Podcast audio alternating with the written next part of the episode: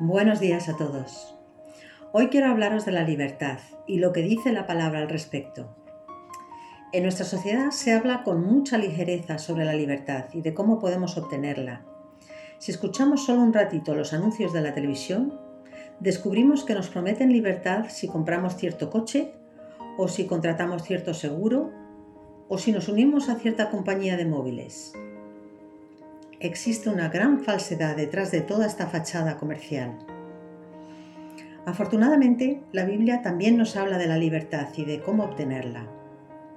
En el Evangelio de Juan capítulo 8 versículos 31 y 32, Jesús habla con los judíos que le escuchaban y les dice, Si vosotros permaneciereis en mi palabra, seréis verdaderamente mis discípulos y conoceréis la verdad y la verdad os hará libres.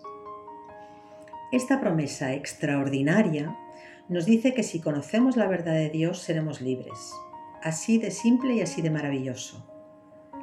Sin embargo, los judíos se ofendieron enormemente, porque las palabras de Jesús insinuaban que la nación judía vivía bajo algún tipo de esclavitud del cual tenían que librarse.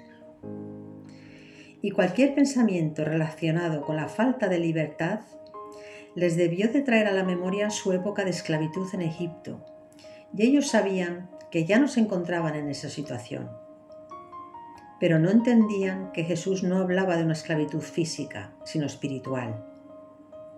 Contestaron con mucha soberbia, diciendo que eran linaje de Abraham y que jamás habían sido esclavos de nadie. Seguramente esto es lo mismo que respondería cualquiera hoy en día, que no son esclavos de nadie, sin embargo, comprobamos que gran parte de la sociedad vive esclavo de sus deseos o del dinero o de algún pecado. Los judíos pensaron que eran libres por su linaje familiar, mientras que la sociedad de hoy diría que es libre por tener una constitución o por poder votar o porque pueden manifestarse. En realidad estas cosas no nos dan la libertad. Únicamente la verdad de Dios nos puede dar la libertad. Todo lo demás es un engaño del enemigo.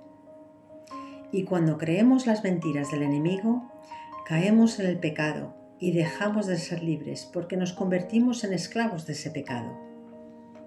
En el versículo 34, Jesús le responde a los judíos, De cierto, de cierto os digo, que todo aquel que hace pecado, esclavo es del pecado.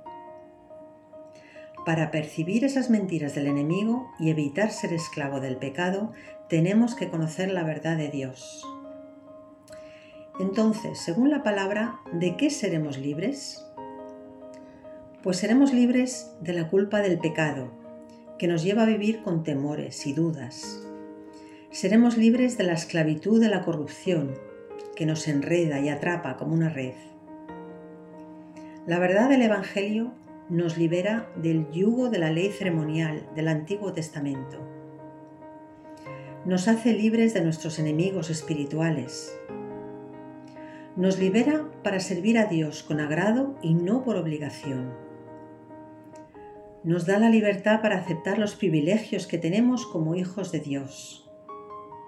Al conocer la palabra de Dios, seremos libres de prejuicios que solo empobrecen nuestra alma seremos libres de planteamientos y nociones falsas que no hacen más que limitarnos y confundirnos.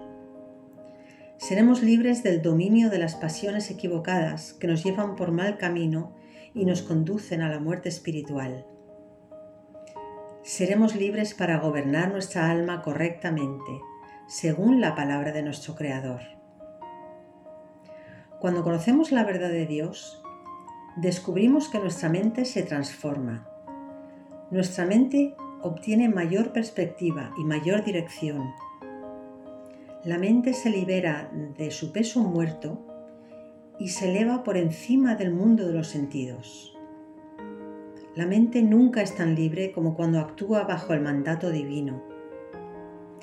En el segundo libro de los Corintios 3:17, la palabra nos dice que donde está el Espíritu del Señor, allí hay libertad. Os dejo con este pensamiento. Espero que disfrutéis de este día y que la verdad de Dios os traiga esa ansiada libertad. Bendiciones a todos. Hasta pronto.